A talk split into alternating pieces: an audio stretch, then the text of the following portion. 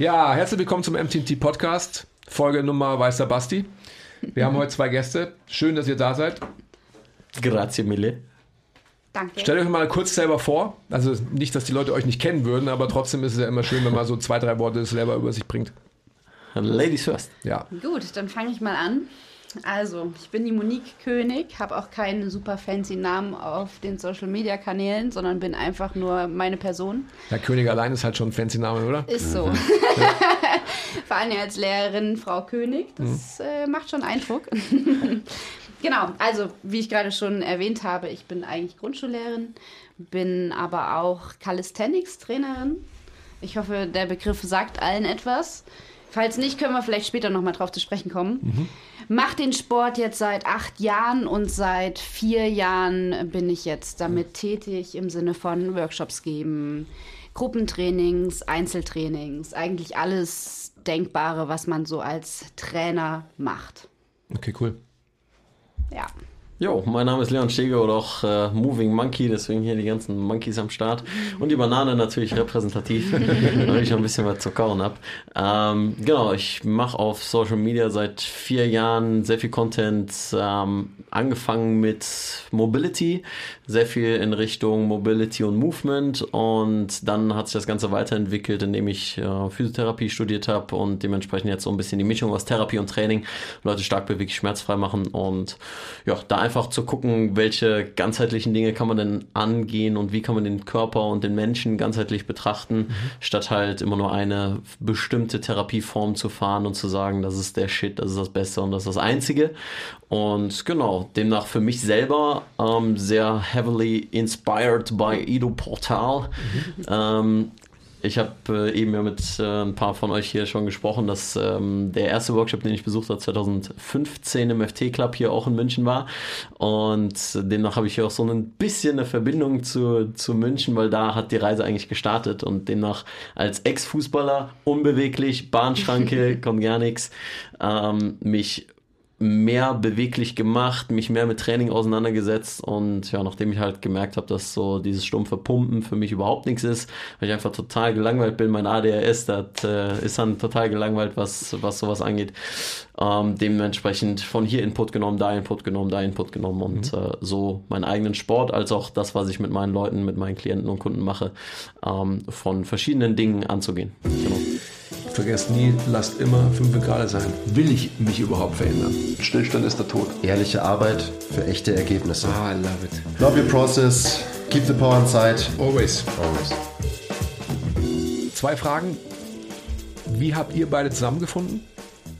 Worüber wohl? Okay. Insta-Minster, ja. Tatsächlich. Instagram, ja. Wie kam dann so die Connection, dass ihr auch so eng zusammenarbeitet? Ähm, letztlich habe ich ihn auf Instagram entdeckt und dachte, eigentlich ein cooler Sport, den er macht. Ich bin eher kraftlastig unterwegs mit meinem Calisthenics-Sport und bräuchte doch da ein bisschen mehr Input in Richtung Beweglichkeitstraining. Ähm, und entsprechend habe ich mich da ein bisschen schlau gemacht, informiert. Ähm, und irgendwann haben wir uns dann getroffen in Köln, haben gesagt, cool, lass mal ein bisschen austauschen. Und so ist es dann alles entstanden tatsächlich. Ja, und haben dann später letztlich auch entdeckt, dass es ja eigentlich total sinnvoll ist, beides miteinander zu kombinieren. Ich gebe jetzt seit vier Jahren Workshops im Bereich Calisthenics, ähm, anfänglich mit Frauen angefangen, gemerkt, okay, die Nische Only for Girls funktioniert so irgendwie nicht mit Calisthenics. Habe dann also auch die Jungs mit ins Boot geholt und gemischte Gruppen äh, trainiert und äh, letztlich dann Leon mit ins Boot geholt und gesagt, komm, lass uns das doch zusammen machen. Wir machen so ein Calisthenics Meets Mobility Ding daraus. Also und gut, die Idee, die kam von mir. ne? Also da muss ich mal direkt hier stoppen. Äh, Okay, ich war Also- die Initialzündung, weil ich schon Workshops gegeben habe. Ja. genau, wir haben uns genau, dann bei den Workshops gegenseitig einfach, Richtig. waren wir einfach dabei und haben gemerkt, irgendwie das passt. Ne? Dann Monique ihre Calisthenics-Sänger ähm, gehalten und äh, ich war halt einfach nur dabei. Ich habe keinen Input gegeben oder sonstiges. Habe einfach nur geguckt, dass ich die Trainingsbetreuung, wenn die Leute aktive Dinge mitgeschaltet Okay. haben, ein bisschen unterstützt habe. Habe ich meinen ersten Mobility-Workshop damals in Bielefeld gegeben äh, bei Epstenix und da war Monique dann auch dabei und hat das dann auch irgendwie unterstützt und so. Ja, und dann kam irgendwann, habe ich gedacht, äh, mein Marketing-Brain hat dann irgendwann gesagt, gut, äh, wir brauchen einen Namen dafür, lass uns doch das zusammenlegen, weil immer zu Einzeldingern zu fahren ist ja auch Quatsch, mhm. weil erstens kann man finanziell das Ganze zusammenlegen, mhm. als auch dann natürlich mehr Leute dazu inspirieren, weil wir einfach zwei Leute da mehr Mannes, Frauenkraft äh, dahinter setzen können und genau, dann kam eben Calisthenics Meets Mobility, so ist der Name entstanden und auch das Konzept dahinter. Das heißt, das Konzept dahinter steht für was, beziehungsweise wie sind die Inhalte? Ähm, wir haben so ein bisschen den Namen ähm, bisschen erweitert im Sinne von beweglich wie ein Äffchen, stark wie ein Gorilla. Das ist so der, so der Catchphrase, was das angeht. Auch da geht es darum, Krafttraining und Beweglichkeitstraining miteinander zu verbinden und zu schauen, wie können wir denn mit dem eigenen Körper erstmal Leute stark beweglich und schmerzfrei machen. Ne? Man darf ja Heilmittel, äh, Werbegesetz und so weiter nicht sagen, wir machen die Leute schmerzfrei, deswegen machen wir sie schmerzfrei R. Mhm. und äh, demnach halt zu gucken, wie kann man mit äh, ja, dem eigenen Körpergewicht alles das machen und den Leuten ein besseres Körpergefühl geben, besseres Verständnis für ihren Körper und für Bewegung im Generellen. Was schmerzfreier ist ja sowieso ein besseres Versprechen, weil ähm, ein tatsächlich realistischeres Versprechen, Voll. als, als zu sagen, Absolut. ich mache sie schmerzfrei. Mhm. Also von dem her ist es eh vollkommen in Ordnung, finde ich. Ja. Genau, der Fokus lag letztlich darauf, den Leuten gesund erhaltend Calisthenics auch beizubringen oder mhm. generell Krafttraining oder Training insgesamt. Okay, aber jetzt mal rein faktisch gesprochen, ähm, so ein Workshop ist ja zwei Tage oder ein Tag oder? Zwei, ja. Zwei. Also zwei Tage, also jeweils schon, sechs Stunden. Ja, also schon, da macht man schon was. Mhm. Voll, genau. Deswegen haben wir halt geguckt, deswegen sage ich, ist es ein Konzept und äh, wir bekommen auch häufiger die Anfrage und früher haben wir das auch mal so gemacht, dass die Leute einzeln die Tage buchen konnten, mehr Mobility oder mehr Calisthenics. Ah. Aber das Ding ist halt, wir wollen den Leuten eine Art zu denken mitgeben, eine Art zu denken, lernen, lehren, was wir über die Erfahrung, die wir selbst als Trainierende gemacht haben und auch als Trainer gemacht haben, dass wir gemerkt haben, hey, äh, es bringt nichts, den Leuten einfach nur Übungen beizubringen, wenn sie das Ding dahinter nicht verstehen, wenn sie vielleicht das äh, Bewegungsmuster dahinter nicht verstehen und ja. so weiter. Und deswegen, es geht nicht um die Übungen, es geht nicht um die Wiederholung und die Sätze, die sie machen, sondern es geht halt darum, dass sie verstehen, was sie machen in mhm. Bewegung und dass sie dabei ihren Körper kennenlernen. Ja. Also es geht um Prinzipien und nicht um Methoden. Genau, oder ich sage immer gerne Konzepte versus Protokolle. Mhm. Ja, also das Konzept, was darüber stehend ist, der, der Gedanke oder das Fundament, worauf es beruht. Und nicht dieses, wie wir es vielleicht aus der Therapie kennen, dieses, ah, da kommt schon wieder der Schulterpatient, ja, ich mache mal wieder Schulterprotokoll, drei Sätze Außenrotation, vier Sätze Brust auf den, ja, und ähm, äh, noch ein bisschen äh, Lateral Raises so und demnach halt das Konzept als Gedanke ähm, und als Fundament zu nehmen, wie ich gerne sage, die, das Fundament oder die Basis ist das Fundament jeglicher Grundlagen, das ist einer meiner Lieblingssätze ähm, und dementsprechend Basics, Basics, Basics zuerst und darauf kann man dann individuell aufbauen. Mhm. Wenn, wie sind die, ich sag mal, die theoretischen Inhalte, die theoretischen ähm, Informationen, die ihr da transportiert? Also wir haben das auf zwei Tage gesplittet. Wir haben es schon mal so versucht, dass wir tatsächlich Mobility und Calisthenics an einen Tag vermitteln. Wir haben gemerkt, das sprengt einfach den Rahmen. Wir haben teilweise zehn Stunden gebraucht. So lange zehn Stunden die, Overload. So, so, so lange kannst du die Leute geistig und körperlich einfach nicht mitnehmen. Also haben wir uns dann dazu entschlossen, das auf zwei Tage aufzuteilen und samstags legt Leon mit Mobility erstmal die Grundlagen, wirklich das Verständnis für Bewegung, wie funktioniert Bewegung, welche Rolle spielt das Gehirn dabei. Mhm, cool. Und das ist die wesentliche Rolle, mhm. wie ihr wisst als Trainer. Ähm, und anhand dieser Konzepte, die Leon den Leuten zu Mobility vermittelt, kann man dann am nächsten Tag mit Calisthenics Basics Übungen darauf aufbauen. Das heißt, dass wir, dass wir jetzt dieses Jahr gegeben haben am Workshop, das ist wirklich ein Basic Workshop. Ähm, das heißt, im Calisthenics-Bereich geht es dann wirklich nur darum, okay, wie lerne ich einen Klimmzug, einen Dip, einen Push-Up? Ähm, Squat wird mal ganz kurz angesprochen, weil ihr wisst, wie komplex ein Squat ist. Da kann man schon ein alleiniges Tagesseminar füllen. Ähm, also gehen Oder auch eine ganze die, Woche, wenn man will. Wenn man will, auch eine ganze Woche. Am Ende ist es ein oberkörperlastiger Sport, der Calisthenics-Sport. Entsprechend ist das unser Fokus und wir bringen den Leuten bei, wie sie regressive Übungen in ihr Training integrieren können, um letztlich dann zum ersten Klimmzug, Dip und Push-Up zu kommen. Mhm. Ja. Also ihr gebt den Leuten die Tools an die Hand, damit sie diese Calisthenics-Skills eben dann lernen Genau. können und das Ganze auch auf eigene Faust noch weiter verfolgen können, Ganz sobald genau. sie bei euch rausspazieren Also aus dem wirklich- Workshop. Richtig, also wirklich Step by Step. Wie gesagt, ich bin Grundschullehrerin. Also ist, ich glaube, ich kann nichts besser als Menschen wirklich was von klein auf minimalistisch, wirklich progressiv zu erklären. Es wäre gut, wenn du das könntest. Ja. Zumindest, äh, sagen, sagen wir mal so. Genau, und das, äh, Wir machen das, dann wir auch so mit Tagen. Melden im Workshop und ne, Hausaufgaben. Ich weiß es, ich weiß es. Also wir versuchen schon, die Leute auch mit einzubeziehen. Es ist jetzt nicht eine One-Man- oder One-Woman-Show in dem Sinne, die wir da abziehen, sondern wirklich die Leute abzuholen und zum Denken anzuregen, ihnen auch Raum zu geben, sich selbst mitzuteilen mit ihren Problemen, mit ihrem Wissen aber auch, das sie haben teilweise, weil zu uns kommen ja auch Trainer teilweise, Ja. die mehr wissen möchten. Oder Therapeuten, ja klar. Ja. Ich glaube, das ist ja auch das Interessanteste, wenn man eben kein, also das wird immer ein Teil Frontalunterricht sein, logischerweise, aber wenn man dann die Interaktion mit den Teilnehmern hat, dann kommt man ja auch weiter. Also wir sprechen mal darüber, dass es doch so sein muss, genau wie ihr es gerade beschreibt, dass du ne, durch die Interaktion halt das Level ähm, deiner Audience irgendwie so begreifst und dann auch weißt, wie tief oder wie, ich nenne es mal böse flach, du kommunizieren musst. Das ist das Beste, finde ich überhaupt. Ja, ähm, wo du noch zu Trainingsinhalten oder so eben gefragt hast, will ich noch ergänzen, ähm, weil wir halt immer über das Thema Mobility sprechen oder ne, weil Mobility für mich immer wieder so ein Aufhänger ist. Ähm, wir gehen nicht hin und sagen, Mobility ist das einzig wahre oder Calisthenics ist das einzig wahre. Deswegen habe ich immer wieder angesprochen, es ist ein Konzept. Ähm, das ist das auch, was wir im zweiten Buch, was wir jetzt zum Thema Calisthenics Meets Mobility geschrieben haben, das 2.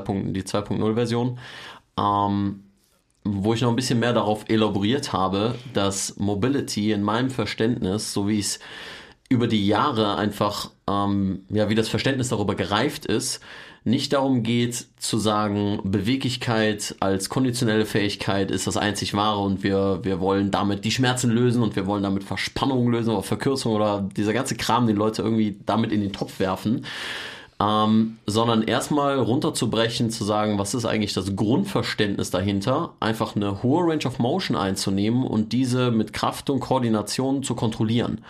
Und Kannst du das nochmal, also, Ja. weil das wäre auch natürlich eine Frage gewesen, also hier für die, alle, die da draußen zuhören oder zuschauen, das war eine Definition gerade. Kannst du die nochmal wiederholen?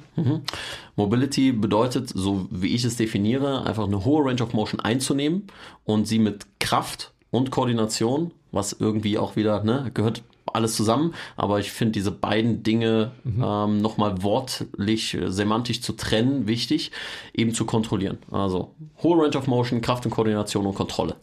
Und bezogen auf was?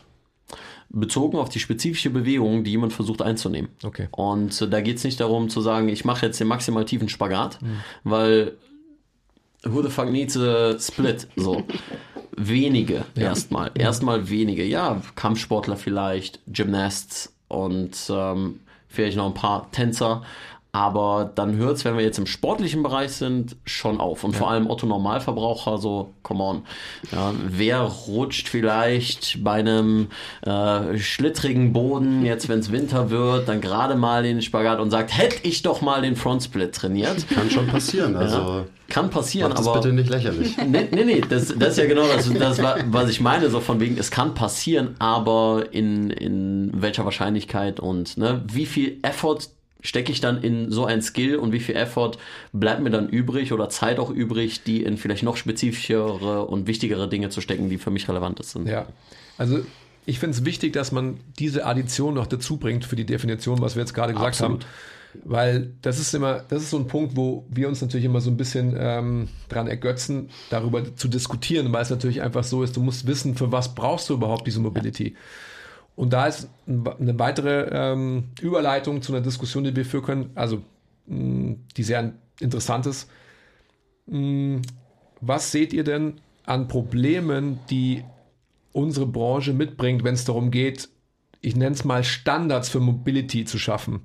Beziehungsweise, ähm, worauf ich hinaus will, ist Thema Kniebeuge zum Beispiel. Wenn jemand eine Kniebeuge nicht kann, dann wird irgendwas gemacht, also meistens ja am Sprunggelenk rumgeschraubt oder sonst was und dann wird äh, davon ausgegangen, ja, dein Sprunggelenk ist nicht mobil genug. dann würde ich immer schon fragen wollen, mobil genug für was? Mhm. Ja, beziehungsweise woran, was ist die Referenz, um eine gute oder weniger gute Mobilität in XYZ Abschnitt des menschlichen Körpers irgendwie zu definieren? Mhm. Ähm, ich denke auch da wieder, ne, nicht nur das Training wieder zu sehen, sondern vor allem natürlich den Lifestyle, weil es der größte, größere Reiz ist, den äh, jemand da einfach durchläuft oder den er auf seinen Körper ähm, wirken lässt. So. Also vom Rahmen her, ähm, wie ich es gerne angehe, ist halt mir die Person natürlich anzugucken und zu schauen, okay, was sind natürlich deren Trainingsanforderungen, was will sie können, erstmal. Ähm, Ob es jetzt notwendig ist, eine tiefe Kniebeuge mit 100 Kilo zu machen und so weiter, ist da auch wieder fraglich, weil wir eigentlich unilaterale und äh, unilaterale und rotatorische Bewegungsmuster machen sollten, rein von der Physiologie her. Mhm. Ähm, aber wenn sie es können will, dann ist die Frage, okay, wie viel braucht sie denn dafür und wie viel an Training muss sie dann in dem Fall dafür investieren. Und können wir aber vorher trotzdem das Bewegungsmuster schon beladen und belasten. Mhm. Na, weil auch das ist das Thema, Fersen erhöhen, Goblet Squat. Klar, kommt dann jemand tiefer in diese Kniebeuge. Ähm, ist das vielleicht auch fürs Bewegungslernen erstmal relevanter, als hinzugehen und zu sagen, nee, wir beladen jetzt erstmal gar nicht, machen erstmal gar nichts, aber machen die ganze Zeit nur 1990 am Boden und eine Squat-Routine von Ido Portal und Klar benutzen wir dann auch den Squat, aber wie schnell bringt das jemanden dann wirklich an sein Ziel, mit mehr Gewicht beugen zu können? Mhm. Das heißt, bei dem Beispiel jetzt, um bei dem Beispiel zu bleiben, würdest du so eine Intervention wie ein Goblet Squat mit einer Fersenerhöhung, einem Stretch am Sprunggelenk zum Beispiel vorziehen, wenn jemand das Ziel hat, ich will jetzt eine tiefe Kniebeuge lernen? Klar, weil er benutzt das Bewegungsmuster. Ne? Mhm. Und letztendlich ist es Bewegungslernen. Und warum soll ich dann hingehen und sagen, ah, nee, ich äh, bin ja der Spezialist für Mobility, ich muss ja nur Mobility-Übungen machen. So, sorry, aber dann lässt du halt so viel Potenzial auf der Strecke und so viele Möglichkeiten, die du jemandem mitgeben kannst. Und auch da wieder habe ich da eine sehr große Inspiration einfach in, in Ido Portal damals bekommen, ähm, im Sinne von Spezialist versus Generalist. Weil wenn ich als Spezialist hingehe und sage, ich mache halt nur meinen Shit und mache halt nur meinen Kram, dann wieder mache ich vielleicht die Dinge, weil, weil ich davon überzeugt bin und weil ich dann mein Ego gestreichelt fühle, von wegen, oh, ich mache jetzt meinen Mobility-Kram und den kann ich ja wieder auf Instagram posten und so weiter. Aber mache ich es dann wirklich so, dass der, dass der Klient oder Patient den größten Benefit daraus bekommt? Und da eher die generalistische Perspektive hinzunehmen und, und zu sagen, was kann ich denn noch nutzen, um den um das, ähm, um den Patienten und Klienten oder Kunden seinem Ziel einfach gerechter zu werden. Und dann kommen wir halt dahin, dass man eben nicht mehr so spezialistisch denkt und äh, oder spezialisiert, spezialistisch, geiles Wort, äh, spezialisiert genau denkt. Wörter erfinden ist äh, Wörter erfinden Nebenstoff diesen ne Neo Neologismen ist geil, ja. Ich, ich, hatte deutsche LK, ich liebe Neologismus.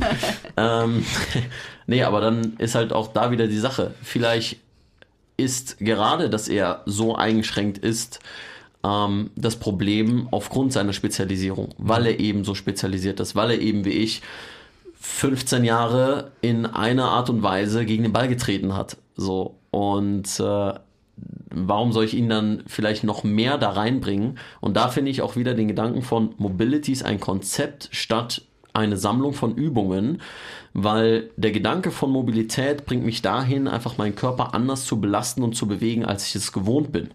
Und alleine dadurch haben wir natürlich schon wieder eine Variation und Variabilität, die zu ich sage mal, eine Erweiterung von gewissen Bewegungsmustern oder seinem eigenen Bewegungsportfolio führen kann.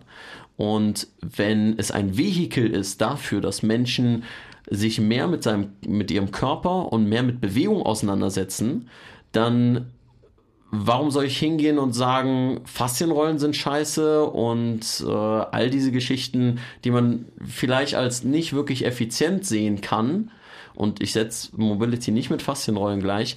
Aber wenn es sie dazu bringt, erstmal hinzugehen und sich zumindest mit ihrem Körper auseinanderzusetzen und das ein Türöffner ist für Beweglichkeitstraining und Beweglichkeitstraining ein Türöffner ist für eine Variabilität von Bewegung, warum lasse ich denjenigen das nicht nutzen?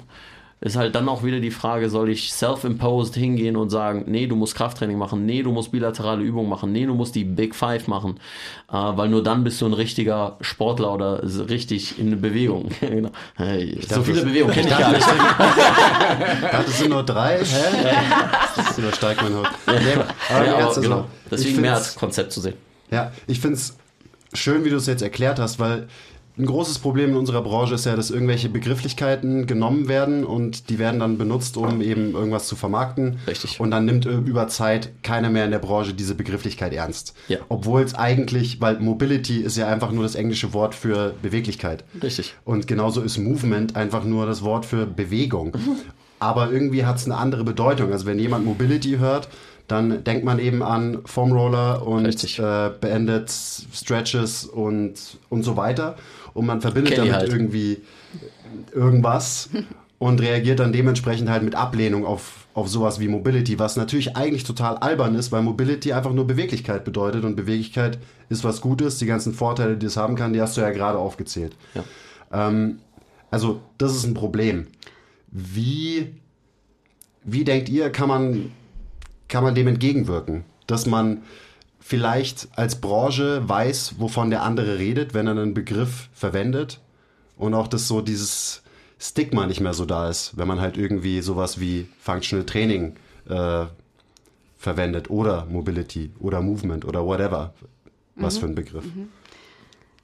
Also den größten Vorteil vom Mobility Training, den ich sehe und der, glaube ich, auch ein Punkt ist, der viele Menschen triggert und entsprechend dazu führt, dass die Leute Mobility vielleicht dann auch machen, ist, dass du deinen Körper resilienter machst in spezifischen Bewegungen, in spezifischen Gelenksstellungen. Das heißt, dass du präventiv Verletzungen vorbeugen kannst mit Mobility Training, weil du einfach bestimmte Ranges einnehmen kannst durch Mobility Training, die du im Krafttraining jetzt nicht einnehmen kannst, weil du dich damit zerstören würdest, wenn du es direkt mit Last belädst, sei es dein Körpergewicht oder eben Zusatzlast.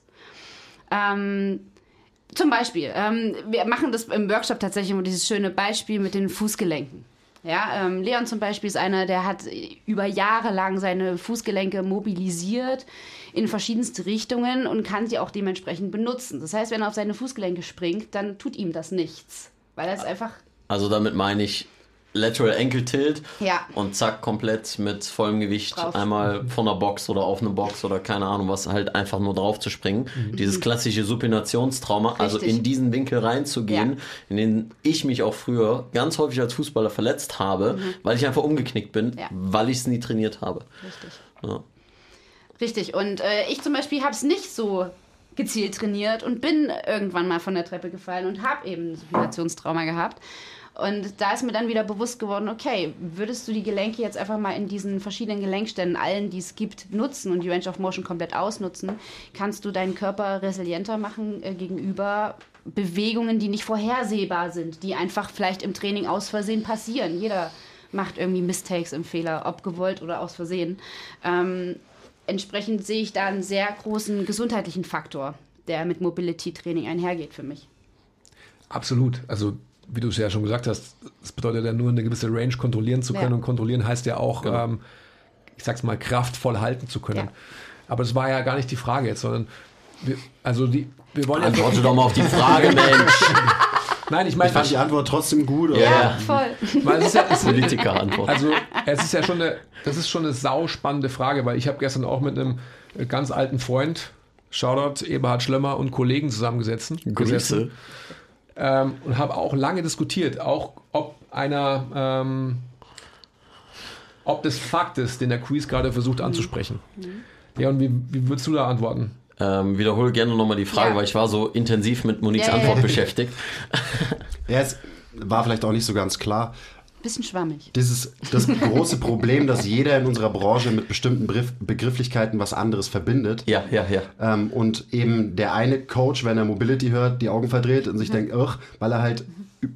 im Kopf hat, okay, mhm. äh, irgendwelche Banded Distractions, Voodoo-Bänder und Foam Roller, ja. was äh, für den dann keinen Wert hat, versus wer anders wie du, der Mobility so definiert, wie du es gerade getan hast, Also zwei Menschen, die einfach nicht die gleiche Sprache sprechen. Mhm. Wie kann man vielleicht in der Zukunft dahin kommen, dass wir tatsächlich eine Sprache sprechen mhm. und aufhören uns äh, zu haten wegen Semantics? Richtig, ähm, richtig. So, das war die ja. Frage. Ist ja. natürlich eine sehr tiefe und breit mhm. gestellt. Aber so, aber so schön. So eine ja. schöne Frage für mich. Ich äh, sehe da gerade so, ähm, kennt ihr diese Karikatur, wo zwei Menschen ähm, also wie gesagt, Strichmännchen-Karikatur einfach, zwei Menschen gegenüberstehen und auf dem Boden ist eine 6 gemalt. Und von der einen Person, Klar. die sagt 6, die andere sagt 9. Mhm.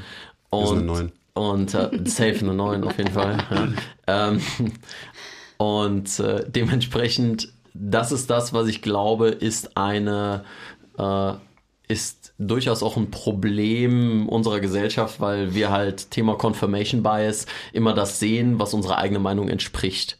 Und ich glaube, auch da wieder können wir auf Prinzipien zurückgreifen und sagen, wenn wir so Prinzipien basiert ähm, vielleicht unser, durch unser Leben gehen und ein Prinzip davon ist, seine eigene Meinung zu hinterfragen, seinen eigenen Standpunkt zu hinterfragen und auch mal andere Meinungen zuzulassen, ähm, was nicht heißt, dass man damit ähm, direkt zustimmen muss, sondern sich diese anzuhören und es von verschiedenen Blickwinkeln zu betrachten.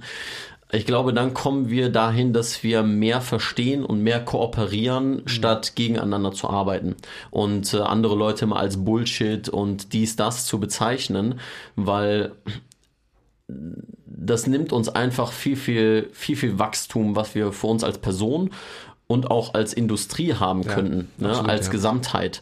Ähm, deswegen finde ich, solche Podcasts ist eine, ist eine großartige Möglichkeit, sich auszutauschen, um über verschiedene Bilder und verschiedene Meinungen durchaus auch zu sprechen. Und ja, man kann auch differenzierter Meinung sein. Und ich denke, das macht das Ganze ja auch bunt, statt eben schwarz und weiß zu malen, sondern sehr viele verschiedene Meinungen färben einfach das Bild und daraus dann wieder sein, seine Mitte zu ziehen. Das hatte ich eben in der ähm, in unserer Runde mhm. angesprochen. Ähm, das Prinzip der goldenen Mitte ist ja so, dass was häufig gesagt wird, ja, man muss ja die goldene Mitte nicht in den Extremen sein und so weiter. Aber da stellt sich mir die Frage, wie soll ich denn die goldene Mitte herausfinden, wenn ich nicht in den Extremen mich bewege? Das heißt, ich habe vier Zentimeter und die Mitte davon ist zwei. Aber wenn ich auf einmal zehn Zentimeter habe, ist die Mitte fünf. Das heißt, die Mitte verschiebt sich in dem Fall. Und ich glaube, je mehr ich mir anschaue und je generalistischer ich erstmal auf Dinge schaue und, und mir angucke, das meint nicht oberflächlich, das meint trotzdem in der Tiefe, trotzdem für tieferes Verständnis dafür aufzubauen, desto mehr wird sich meine Mitte verschieben und vielleicht auch das Verständnis für alle Dinge. Wieder, Verständnis heißt nicht Zustimmung. Verständnis heißt nicht, dass ich immer sage, ähm, ja, finde ich vollkommen richtig. Ich habe da noch ein Zitat von Charlie Munger, der äh, Kompagnon von Warren Buffett im Kopf, der, äh, also ne, einer der reichsten. Mit den Geldjungs hat das, oder? Ja, mit den Geldjungs hat das, ja. äh, ja, auch das wieder ist durchaus wichtig, ne, sich solche Dinge auch mal anzusehen. ähm, das heißt, äh, einer der, der erfolgreichsten Investoren Uh, Warren Buffett, sein Kompagnon, die zusammen Berkshire Hathaway gegründet haben.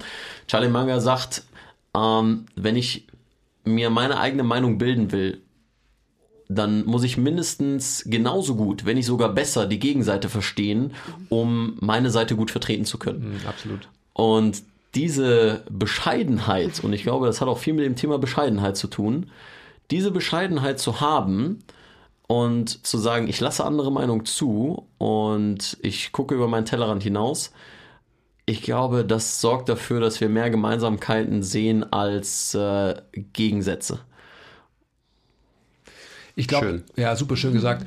Ich glaube, ähm, dass am Ende des Tages muss man sich erst einmal die Frage stellen, und das ist das, was ich ja seit 20 Jahren tue, ähm, was willst du überhaupt? Also wer willst du sein in diesem Game? Also willst du Wissen anreichern, um dich selbst zu beweihräuchern oder willst du Wissen aneignen, um einen besseren Job in der Anwendung mit deinem Gegenüber zu machen? Mhm. Und das ist für mich immer die wichtigste Frage überhaupt.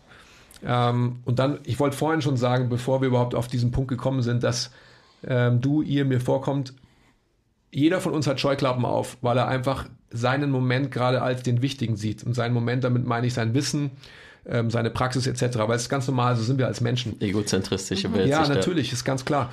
Aber ähm, deine Scheuklappen sind ziemlich weit offen. So würde ich es mal betiteln wollen. Und ich glaube, da liegt extrem viel Wachstumspotenzial, wenn wir alle ebenso hergehen und nicht ähm, etwas verteidigen müssen.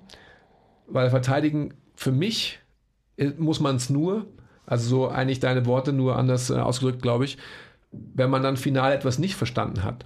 Weil mhm. wenn man es verstanden hat, dann muss man es auch nicht, also verteidigen oder das andere dann eben negativ darstellen, ähm, sondern jetzt wieder runtergebrochen auf Handwerkszeug, wo wir mit MTMT extrem viel arbeiten und durchaus auch erfolgreich sind, ist eben tatsächlich die ganz tiefe Biomechanik, uns Gedanken darüber zu machen, wie manipulieren wir die Biomechanik von einem Menschen in a good way, um ihn dann schmerzfreier, resilienter, leistungsfähiger, whatever zu machen. Mhm. Aber am Ende des Tages, und das ist das Spannende, das war auch die Diskussion, die ich gestern geführt habe, welche Systeme einen uns denn? Und die sind ja ganz, die sind ja faktisch klar eigentlich, ja. Also als Schaltzentrale, als höchste Hierarchie, das Gehirn etc. und dann was alles so kommen kann und so weiter. Und ich glaube, da. Danach kommt direkt der Bizeps. Absolut. Bei mir der linke, weil Schaltzentrale ist, ist gleich Bizeps. Get your facts straight. Bei mir ist mehr der Quadrizeps. Aber ich glaube, da, ähm, also du hast schon gesagt, es hat mit Bescheidenheit zu tun, es hat viel mit, am Ende des Tages, Tony Robbins sagt ja immer, who didn't love you, also welche Probleme bringst du mit, dass du dich überhaupt irgendwie denkst, verteidigen mhm. zu müssen und so weiter.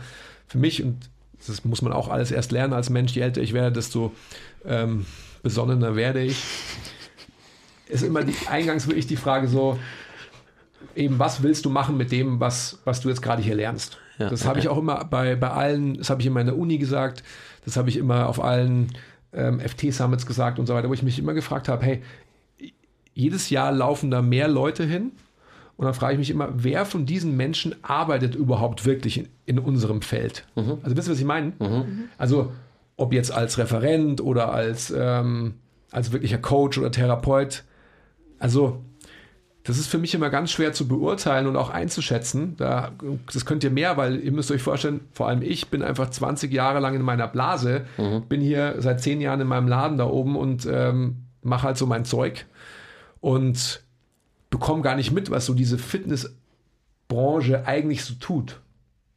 Proteinpulver verkaufen. Okay. okay. Sorry, dass ich jetzt von unserem eigentlichen. Punkt so ein bisschen abgekommen bin, aber nee, es ist eine Facette, gut. die man trotzdem nee, auch beleuchten muss. Definitiv. Ich meine, Monique, du kannst ja mal äh, nochmal äh, da die Anekdote zu ziehen, wie für dich quasi einfach nur die Perspektive Mobility Training, als wir uns getroffen haben, Mobility Training mit zu integrieren ins Calisthenics, äh, was das für dich verändert hat, beziehungsweise auch inwiefern Calisthenics früher, ne, Thema Beweglichkeit oder auch mal Kurzhanteln in die Hand mhm. zu nehmen und so weiter, äh, wie sich da deine Perspektive verändert hat, weil da, das führt uns letztendlich an den Punkt, weil Monique ebenso offen ja. ist für diese Dinge und äh, deswegen machen wir das ja auch zusammen mhm. und, und, und, machen diese Dinge. Ja. Genau, aber auch offen geworden bin. Genau, das tatsächlich. Ist aber erst als es dann zu spät war. Also, ähm, ja die Menschen, die hier gerade zuhören, die wissen es nicht. Ähm, ich habe schon gesagt, dass ich jetzt acht Jahre lang Calisthenics mache und nach ungefähr dreieinhalb, vier Jahren meine Schulterverletzung hatte, die mich drei Jahre begleitet hat. Und erst da habe ich wirklich angefangen, meine Dinge, die ich tue, mit Calisthenics Sport zu hinterfragen. Ähm, also es war jetzt nie für mich eine Religion, der Sport. Es war nie so, Calisthenics ist das einzig wahre, das auf gar keinen Fall. Ähm, da war ich schon immer sehr open-minded, aber dadurch habe ich dann durch die Verletzung gecheckt, okay, wahrscheinlich ist es doch mehr als nur zu ballern, Klimmzüge, Dips und halt die ganzen Basics. Wahrscheinlich ist es doch notwendig, auch mal eine Kurzhantel in die Hand zu nehmen oder eine Langhantel, um ja gewisse Strukturen aufzutrainieren, die du mit Calisthenics-Training schlicht und weg einfach nicht trainieren kannst. Ähm, die eben dazu führen, dass du letztlich einen gesunden, gesunden Schultergürtel hast. Ähm, das heißt, auch bei mir hat da ein großer Wandel stattgefunden. Ich habe früher auch, ich habe mich schon lange mit Sport beschäftigt. Ich habe Sport studiert auf Lehramt. Ich ähm, habe verschiedenste Sportarten gemacht. Ich habe sechs Jahre Triathlon gemacht, habe dann Freeletics gemacht. Über Freeletics bin ich zum Calisthenics-Sport gekommen. Habe da also auch schon viel probiert. Und früher war das so, okay, Mobility gab es noch nicht diesen Begriff. Der war nicht so fancy vor acht Jahren. Da hat man einfach so ein paar Armsprünge nach vorn und hinten gemacht und war warm ab an die Stange. War natürlich und Trizeps total, den, ganz wichtig. Trizeps. Trizeps. Aber war natürlich total dumm. Ja. Ne? Und das, das weiß ich jetzt eben auch, dass es äh, nicht der cleverste Weg war und dass es eben wichtig ist. Ähm, und das ist auch das, was wir in unseren Workshops immer wieder vermitteln. Gewisse Gelenke erstmal angesteuert werden müssen Willst du dazu was sagen? Nee, nee, ich wollte nur sagen, geh mal ein bisschen näher vor das Mikro. So ein bisschen ins Mikrofon reinreden. so, so rein. Ab und zu mal. ja, die, Zu, die, die, Zuhörer wahrscheinlich so, wir hören so ja, die Stimme von rechts. Ja, aber du sprichst ja, du hast ja eine gute laute Stimme, also das sollte man schon trotzdem irgendwie bekommen. Alles gut. Ähm, Sorry. Letztlich äh, zu schauen, ähm, wo, was ist mein State, wo stehe ich, was mache ich, welche Ziele verfolge ich, ähm, will ich der Spezialist, Generalist sein, um, um darauf noch zu sprechen kommen. Ähm, letztlich, dass es darum geht, erstmal Ansteuerung zu lernen. Und mhm. Ansteuerung meint wirklich jedes einzelne Gelenk anzusteuern, ohne dass ich mein Körpergewicht dafür nutze oder es mit Körpergewicht belade im Sinne eines Klimmzugs oder freien Dips. Ähm, um den Körper letztlich strukturell so zu festigen, dass er dann in der Lage ist, diese Last auszuhalten und zwar ohne sich zu verletzen. Dass die Strukturen einfach diese Bewegungen kennen und damit arbeiten können. Mhm. Denn nur Mobility machen bringt niemanden was. Du musst es dann auch schon benutzen, diese neu erworbene äh, Range of Motion in dem Sinne. Ähm, ja, und das habe ich dazugelernt und äh, habe eine lange Odyssee an verschiedenen äh, Reha-Maßnahmen und so weiter. Es ist ein langer Weg, den Körper kennenzulernen und ich bin auch noch nicht am Ende.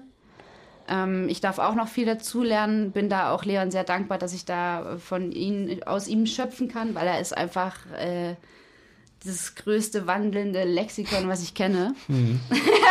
Tatsächlich in ja. alle Bereiche sehr sehr ähm, vertieft.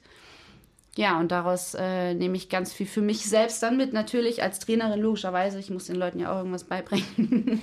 und habe eben verstanden, wie das Ganze miteinander korreliert und wie ich das dann für meinen eigenen Sport, nämlich den Kraftsport, der Calisthenics ja letztlich ist, wirklich nutzen kann. Wenn wir jetzt schon bei dem Punkt sind, eigener Sport, eigenes Training, mhm. wie sieht denn euer eigenes Training aus im Moment? Tatsächlich machen wir gerade einen Trainingsplan. Also, sorry. Ja. Lass uns mal so wirklich eine, eine, eine Trainingswoche skizzieren, ja. oder? Weil wir denken Aha. ja in unserer Zivilisation in, in Wochen, mhm. Tagen und so weiter. Genau. Wir fahren gerade so einen Vierersplit. Tatsächlich sind auch immer nur vier bis fünf Übungen pro Training, gar nicht so viele. Dafür aber vier bis fünf Sätze. Immer Oberkörper, Unterkörper, aber Body, Lower Body, äh, Zug und Druck immer in Kombi. Ähm, wie lange machen wir das jetzt? Seit vier Wochen. Also wir haben zum ersten Mal, dass wir irgendwie einen Trainingsplan so zusammen durchlaufen. Ja. Ähm, sonst Monique natürlich immer eher Calisthenics-lastig. So mal gucken, dass sie vielleicht ein bisschen Beintraining auch noch mit einbaut. ich sonst so immer Hauptsache Beintraining, scheiße auf alles andere. ähm, Genau, diesmal, also der Fokus ist eigentlich darauf, jetzt erstmal diese vier, fünf Wochen, wir sind jetzt in der letzten Woche, Grundlagenarbeit mit äh, RDLs, mit Cossack Squats, mit Bulgarian Split Squats, mit Pull-Ups, mit Mental Push-Ups, mit äh, Ring Push-Ups. Also Zug und Druck in verschiedenen Arten und Weisen. Ähm, äh, Single Arm, ähm, Dumbbell Press, Overpress. Ähm, das sind jetzt gerade erstmal wieder so ein ganz easy Grundlagenplan, weil ich in der, also ich für mich hm, habe ähm, gesagt, erstmal Monique, hey, mach doch mal mit, weil das Ganze ist ein schöner Ausgleich zwischen Oberkörper und Unterkörper. Sie macht dann halt ihre 4x10 Pull-Ups hintereinander und ich so, äh, sechste Wiederholung, fuck. Ja. Ähm, und gleichzeitig äh, kann ich trotzdem auf mein Beinpensum kommen, wo Monique dann wieder ihr Potenzial ausschöpfen kann. Also da ergänzen wir uns halt auch ganz gut, weil äh, ja da sie oberkörperlastig einfach extrem, extremes Monster ist mhm. und ich halt eher stark bin, Monster nicht unbedingt, aber eher stark bin im Unterkörper. Aber tatsächlich ist es ein externer Trainingsplan, also es ist genau. kein Trainingsplan, den wir uns selber geschrieben haben. Ich habe keinen Bock auf Trainingsmanagement. Ey, man kennt das auch selber. Ihr kennt das selber. Man arbeitet nie, also, also wir sagen das den Leuten immer, vermitteln das bei Workshops immer, ihr müsst an euren Schwächen arbeiten. Und theoretisch weiß ich das auch. Aber ihr kennt es vielleicht von euch selbst. Macht ihr es wirklich gerne und regelmäßig? Nächste Frage. Lazy Gang. Ja, bei, mir, bei mir wäre es erstmal an der Zeit, dass ich regelmäßig trainiere. Das wäre im Endeffekt schon mein Progress. Mhm. Ähm, aber es ist einfach, es ist einfach gerade so. Egal. Rein inhaltlich, wie, wie, sind, ähm, wie sind die Intensitäten und, und Raps dann letztendlich? Also wie ist dein Unterkörpervolumen, also auch im Hinblick auf Hypertrophie-Reiz setzen, ja. versus im Unterkörper in Anführungsstrichen nicht zu schwer werden wollen, weil ich will ja, you get my point. Mhm, mh. Also sprich, ähm, du siehst ja jetzt so aus, als hättest du eine gute Genetik dafür, dass du auch Muskeln draufpacken kannst. Mhm. Aber das willst du ja nicht unbedingt für deinen Sport. Mhm. Also nicht im Unterkörper unnötig, oder? Ist darauf eingegangen in der Trainingsplanung oder ist es kein Thema? Also, ich mache mir was Trainingsplanung, auch wenn es hier so Trainingsplanung 101 so richtig schön dick da oben steht. ähm, ich mache mir um Trainingsplanung relativ wenig Gedanken momentan, sondern ich gucke, dass ich auch da wieder mir Input sammle aus ganz vielen verschiedenen Richtungen. Ich kann jetzt erstmal nur für, für mich sprechen. Ähm, das heißt, ich habe für eine Zeit einen äh, Torokti Weightlifting-Plan gemacht, dann in nach vier Wochen hatte ich keinen Bock mehr und habe dann einen äh, Calisthenics-lastigen Backlever, Frontlever-Plan gemacht, dann äh, einen rein Gymnastics Rings äh. Jetzt gerade ist es eine Mischung aus äh, Oberkörper, Calisthenics, Movement, whatever you want to call it, mit Basics, Unterkörperübungen, unilateral, bilateral. Also ich für meinen Teil versuche mich da aus ganz vielen verschiedenen Richtungen immer wieder inspirieren zu lassen, alle möglichen Dinge auszuprobieren und äh, ja, da bin ich nicht gut in irgendetwas, also ich bin nicht besonders gut in irgendetwas. Ich kann alles irgendwie ein bisschen. Ich kann Handstand, Spagat, ich kann, habe 200 Kilo Deadlift gehoben, 160 Kilo Squat. Das ist alles okay, aber es ist nie exzellent. Es ist mir aber auch egal, weil ich will ganz viele verschiedene Dinge erfahren und ähm, es wird auch eine Zeit geben, wo ich vielleicht Krafttraining nur als Beiwerk mache und nur noch tanzen gehe oder nur ja. noch zum BJJ oder ja. sonstiges. Das heißt, du bist äh, halt ein Generalist, gell? Ja. Ich wollte gerade sagen, ich meine, alles Mögliche. Das ist bei dir auf alle Fälle klar. Also äh, das hätte ich jetzt auch wirklich nur an dich gestellt, weil bei dir war mir das irgendwie klar. Ich meine, also bei mir ist es nicht anders. ADHS. Nein, bei mir ist es nicht anders. Ich will mich auch einfach bewegen und äh, ich glaube, man kann sich ich nenne es mal systemisch, ähm, in jede Belastungsart zwängen, wenn man Generalist ist und hat auch Bock drauf. Und dann muss man aber eben neu stimuliert werden nach relativ kurzer Zeit. Voll. Ähm, Andi aber, schreibt sich alle zweieinhalb Wochen immer einen neuen Trainingsplan hey, mit, seiner, hey, mit seinem Buch ja. da. Und ich bin so, Andi, willst du mich eigentlich verarschen? Schreibst du dir schon wieder den nächsten Trainingsplan? Ich will mich halt neu bewegen. So ein Makrozyklus, was ist ja. das? Ja. Aber, aber ich meine, es ist einfach wirklich auf dich bezogen. Also äh, wir haben ja da vorhin, glaube ich, haben wir da schon drüber gesprochen. Also ich, doch, du hast ja gesagt, du machst keine Wettkämpfe mehr. Aha. Von dem her ist es natürlich so, wenn der Unterkörper schwerer würde, jetzt auch mhm. nicht mehr so ein großes Thema, aber letztendlich, wenn jemand ähm, eben den Sport noch verfolgen wollte, dann könnte ich mir vorstellen, und das sieht man ja körperlich oft auch so, dass einfach die Unterkörperausbildung natürlich hinterherhinkt mhm. im Vergleich zum Oberkörper. Mhm. Also bei mir ist es ein bisschen schwieriger gewesen, jetzt wirklich äh, fixe Zyklen zu fahren, weil ich ja immer noch mit meiner Verletzung zu kämpfen habe. Hm. Das heißt, ich kam nie wirklich mehr in das Vergnügen, meinem Sport so nachzugehen, wie ich damals damit angefangen habe, mhm. weil ich einfach ganz viele Bewegungen davon gar nicht mehr machen, also nicht so belasten kann, wie ich es damals getan habe. Mhm. Das heißt, da muss okay. ich mich erstmal wieder ranarbeiten. Ähm, dementsprechend konnte ich da nie jetzt in den letzten Jahren so frei wie Leon trainieren und mal sagen, ach, ich fahre mal den Plan und ich fahre mal den Plan, sondern ich musste erstmal gucken, dass ich meine Schulter wieder fix kriege. Ja. Ähm, natürlich habe ich dann während der Schulterverletzung versucht, ein bisschen mehr Unterkörper zu integrieren. Ne? Dachte ich, das ist doch jetzt ein perfekter Zeitpunkt und mal so ein bisschen untenrum aufzuholen. Ähm, um mal frisch zu machen. Nur das Problem war dann, dass ich mich da auch wieder verletzt habe Na. und ewig lange mit einer äh, Hamstring-Geschichte zu tun hatte. Das war bei diesem bösen Mobility. Ja, das war, das war auch richtig dumm. Schweres Beintraining, am nächsten Tag ein bisschen Mobility gemacht, ein bisschen, bisschen in den Spagat gegangen, was ich eigentlich gut konnte. Spagat, Pancake, Stretch und sowas konnte ich. Mhm. Kann ich jetzt nicht mehr, weil Hamstring mhm, sagt da immer noch Tschö. Pancakes. Ja. Ähm, Richtig, genau. Das heißt, da hatte ich mir wieder die nächste Verletzung zugezogen. Und das verfolgt mich halt schon so viele Jahre immer, dieses Zwicken und Zwacken, dass ich da nie wirklich einen fixen Plan trainieren konnte. Aber, um auf deinen Punkt zurückzukommen, ja, es ist äh, natürlich für einen Calisthenics-Athleten nicht vorteilhaft, massig an Beine zuzulegen. Obwohl dieses Bild sich in der Calisthenics-Szene tatsächlich auch nochmal um 180 Grad gedreht hat, würde ich jetzt mal behaupten. Denn damals, als ich das Ganze gemacht und bestritten habe, Wettkämpfe, da ging es wirklich bei den Mädels darum, mach so viele Klimmzüge, Dips und Push-Ups wie möglich. Fertig. Und bei den Männern, okay, schnall dir äh, 48 Kilo beim Dip um, 32 Kilo beim Pull-Up und mach davon so viele Wiederholungen wie möglich. Natürlich ist das Wettkampfgame auch verändert, entwickelt, auch in Richtung der Leistung. Das muss sich ja anpassen. Die Leute werden immer stärker. Ähm, und man hat sich da irgendwann nur gedacht. so eine Hausnummer, 160 Kilo Dip. Grüße Antonio. Ja, das war verdammt stark. Fuck, Alter. Hast du vielleicht nicht gesehen, hast du? Nein. Okay, können wir gleich nochmal drauf zu sprechen kommen, weil es halt echt nice ist. Aber ähm, man, äh, Wettkämpfe heutzutage im Calisthenics Game Was sehen so hat- aus. Wie hat denn der die, die, das Gewicht zwischen die Beine bekommen?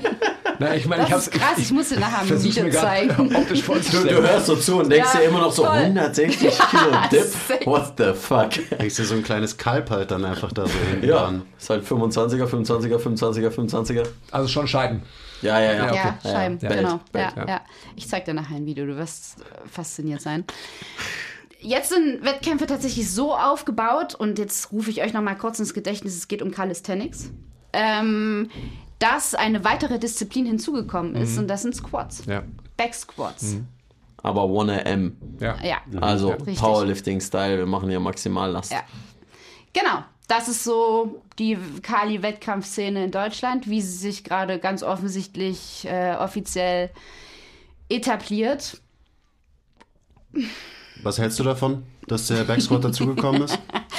Also mal abgesehen davon, dass Beintraining jetzt nicht meine, meine Lieblingsübungen sind, äh, hat das damit zwar nichts zu tun, aber ähm, es hat dann nicht mehr viel mit dem Begriff Calisthenics zu tun. Nach meiner Begrifflichkeit, wie ich Calisthenics verstehe und seit Jahren ausführe mit dem Ziel. Ähm, letztlich ja ähm, gymnastische Skills wie Front Lever, Back Lever und solche statischen Geschichten zu können. Ich weiß nicht, ob da im Backsquat was drin verloren hat, ganz ehrlich. Ähm, Also es kommt halt aus dem Turnen, ne? Richtig. Also dem, demnach m, siehst du siehst du bei den Turnern ein, Ich tu ein mich Rack damit da wirklich stehen schwer.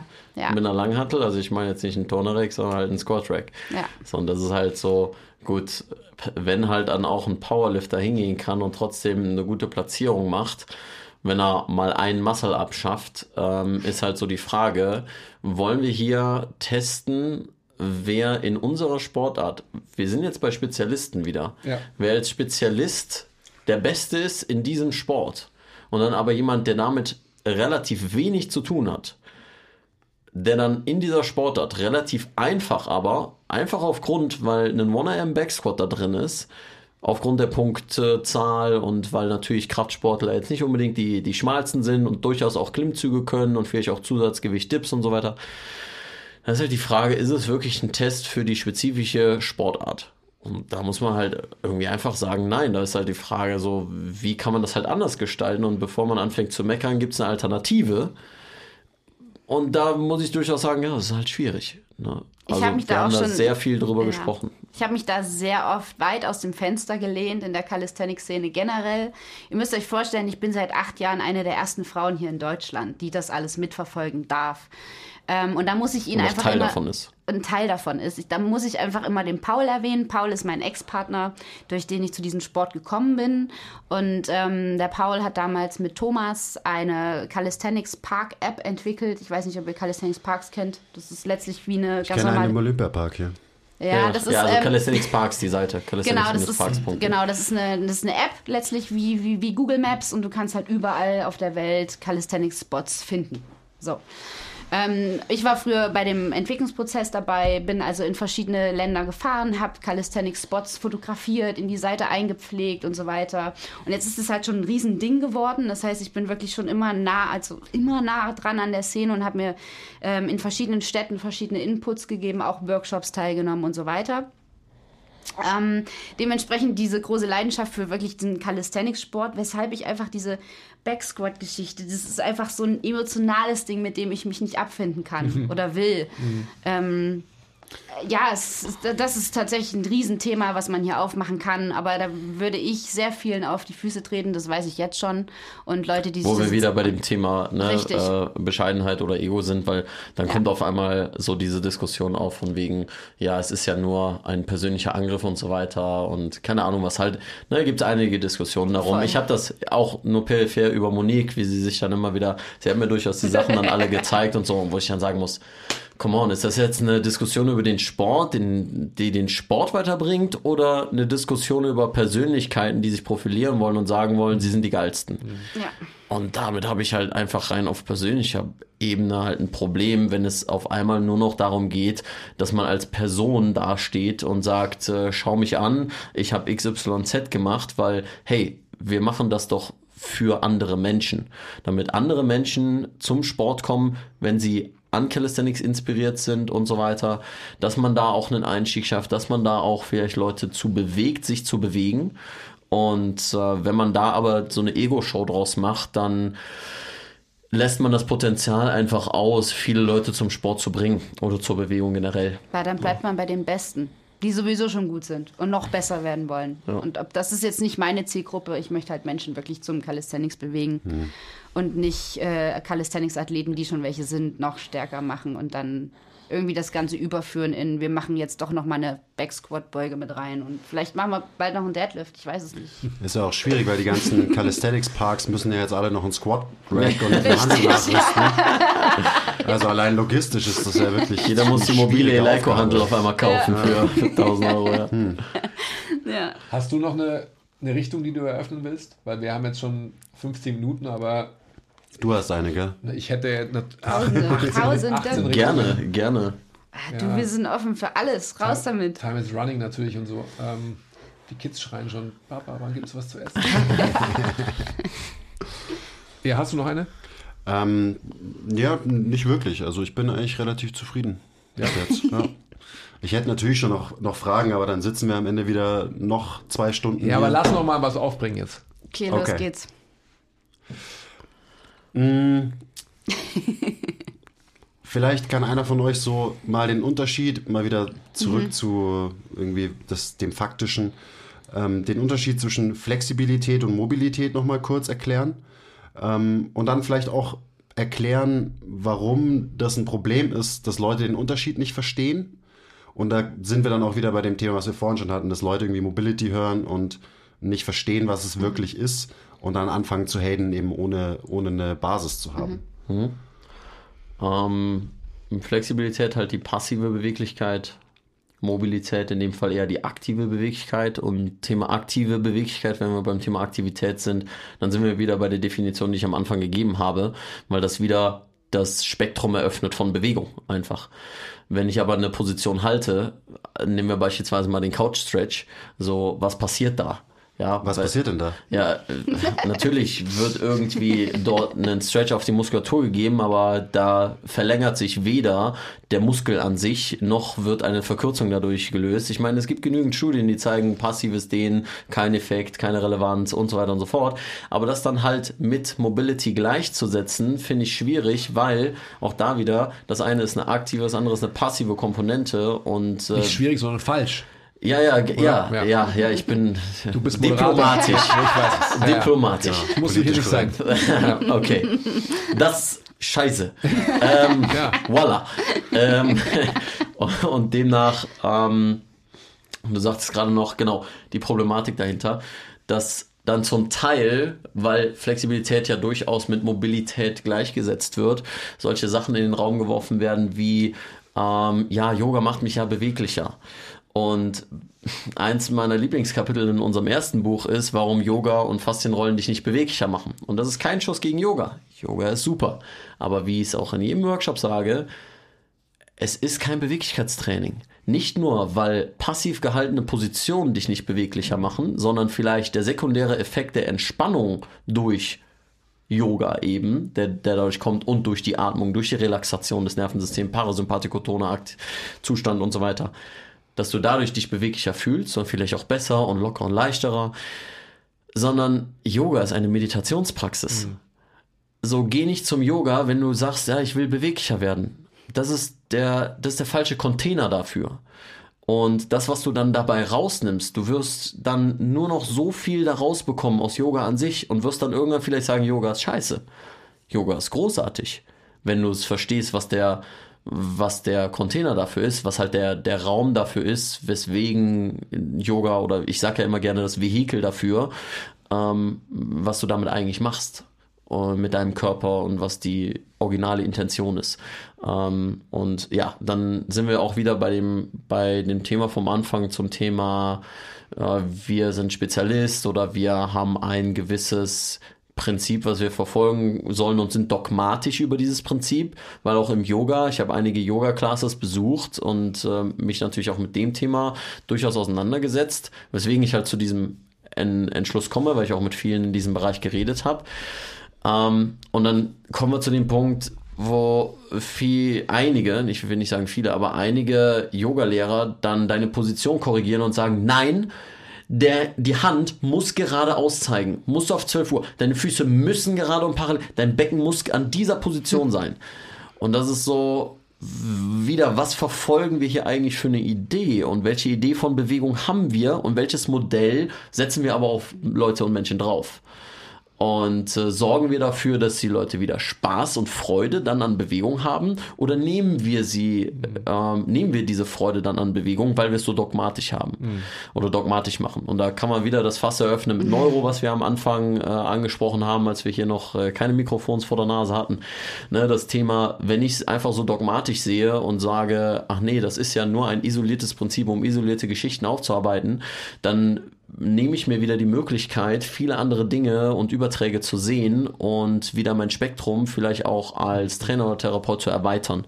Und ähm, ich habe viele Erfahrungen in dem Bereich gemacht, wo ich sagen kann, okay, es erweitert mein Potenzial, Bewegung anders zu sehen und Menschen in einem anderen Kontext zu sehen. Aber es ist nicht das Einzige, genauso wie das Thema Beweglichkeit, weil es ist auch nur eine weitere konditionelle Fähigkeit, eine weitere Möglichkeit, den Menschen und den Körper zu beeinflussen.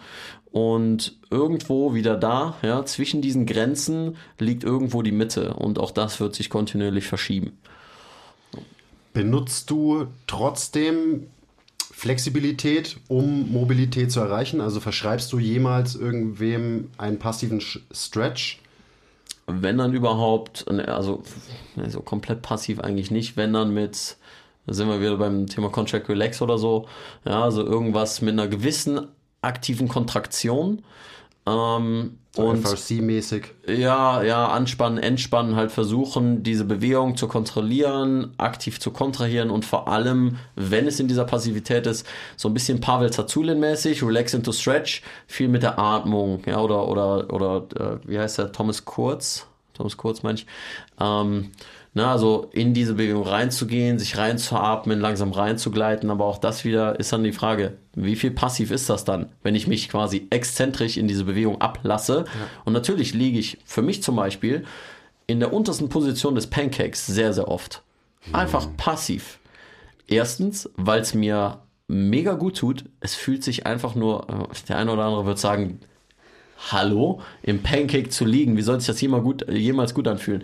Ich habe noch ein Video, habe ich mal so Mobility Flow gemacht, mich einfach ein bisschen rumbewegt und äh, dann habe ich das Video halt weiterlaufen gelassen. Ich bin halt im Fitnessstudio, es war glaube ich 20 Uhr oder so, im Pancake in der untersten Position für 20 Minuten eingepennt. ich hatte halt so, so Hoodie auf und so weiter und ich lag halt 20 Minuten im Pancake drin und bin einfach nur eingeschlafen.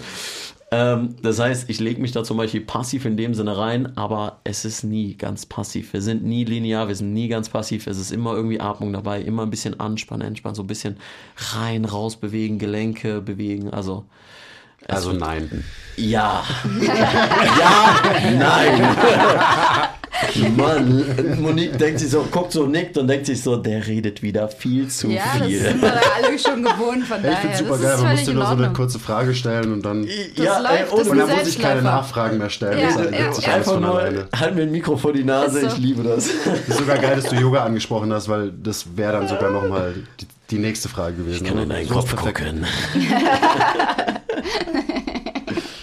Ja, ich muss, äh, also ich muss mich jetzt ausklinken, aber ihr könnt ja noch weitersprechen. Ja, ich glaube, es reicht für heute. Ja, die, aber, die Stunde ist fast voll. Ja. Ja, Mai, ich kann nur sagen, herzlichen Dank, dass ihr da wart. Ähm, Danke euch. Sagt, sagt nochmal, wo man euch finden kann. Na, auf den sozialen Medien, sprich Instagram, YouTube, Facebook sogar teilweise noch. Weniger natürlich, aber auch. Ja, also Leon, sein Game ist YouTube. Ähm, ich bin da noch ein bisschen hinterher. Ich muss jetzt ein bisschen und aufholen. Insta und Podcast. Und Insta-Minster und Podcast ist auch da. Letztlich unter Moving Monkey oder Monique König. Da findet ihr uns auf allen möglichen erdenklichen Kanälen, um wissenswerten Content kostenlos abzugreifen. Das Wow. ist doch mal der Hammer, oder? Ja, darüber muss man auch nochmal sprechen dann. Ja, müssen wir. Wir verlinken natürlich auch eure Handles hier un unter dem Podcast und so weiter. Also Aber werdet die beiden finden. jetzt, um daran anzuknüpfen und so weiter, das war jetzt Teil 1, aber wir sollten wirklich ähm, so zeitnah wie möglich, ich weiß nicht, wie oft ihr äh, hier seid, aber wann immer ihr in München seid, kommt. Naja, ich würde ja gerne öfters in München sein, wenn Ja. der Rewe nicht um 20 Uhr zumacht. Ohne das, Witz. hatten wir, das hatten wir vorhin schon. uns keine Das gibt und so weiter. Ja, ja, ja, ja, ja verstehe ich schon. Fuck. Ist das nicht normal? Der- Also, ich kann ja mal sagen, wenn ich normalerweise einkaufen gehe, ich gehe trainieren abends und dann 23.30 Uhr gehe ich noch zum Rewe. Und besorge mir mein Abendessen und fange dann an zu kochen. Das ist eine Frechheit. Das ist eine absolute Frechheit. Ja. Nee, Ja, also, also, sehr, sehr ja, gerne, sehr gerne, voll. immer, immer offen dafür, ähm, sowieso. Und äh, Das war jetzt ja nur ein Bruchteil, Wochenende- den wir angesprochen Ja. haben. Es gibt ja, Dieses ist ja so Wochenende ist, glaube ich, schwierig, Ja, ja. aber das äh, schafft ihr wahrscheinlich auch zeitlich nicht. Aber wir kommen jetzt ja definitiv wieder für den Advanced Workshop, Calisthenics Usability äh, Advanced, also 2.0 und, ähm, Und Podcast 2.0 und und 3.0. Podcast 2.0, 7.24. Und denkt auch an das Buch 2.0. Ja, dies, das, Machen wir direkt ein bisschen Werbung für Ja, unsere Produkte. unbedingt, natürlich, raus Placement. Ja, okay. Hast du noch was? Vielen Dank fürs Zuhören, liebe Leute. Ja, Keep moving, stay sexy und so weiter. Und Genau. bis zum nächsten Mal. Locker bleiben, Bizeps zeigen. ich muss mir auch noch mal einen Spruch überlegen. Früher hatte ich so viele, aber heutzutage. Vielen Dank. Okay, bye. Ciao!